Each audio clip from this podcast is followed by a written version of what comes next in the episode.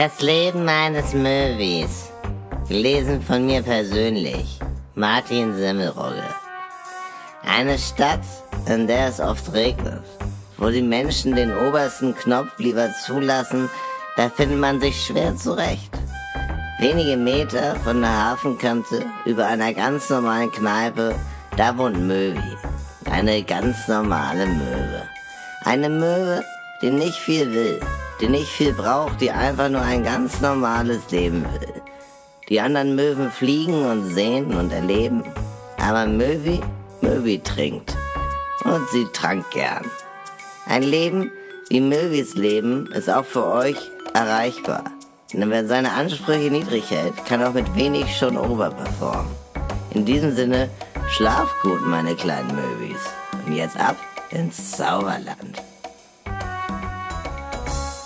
Und immer dran denken, jeden Dienstag schreit die Möwe. Mein Name ist Martin Semmelrogge und in der Nacht vom Montag auf Dienstag um 0 Uhr, da macht's tak tak, sag ich mal.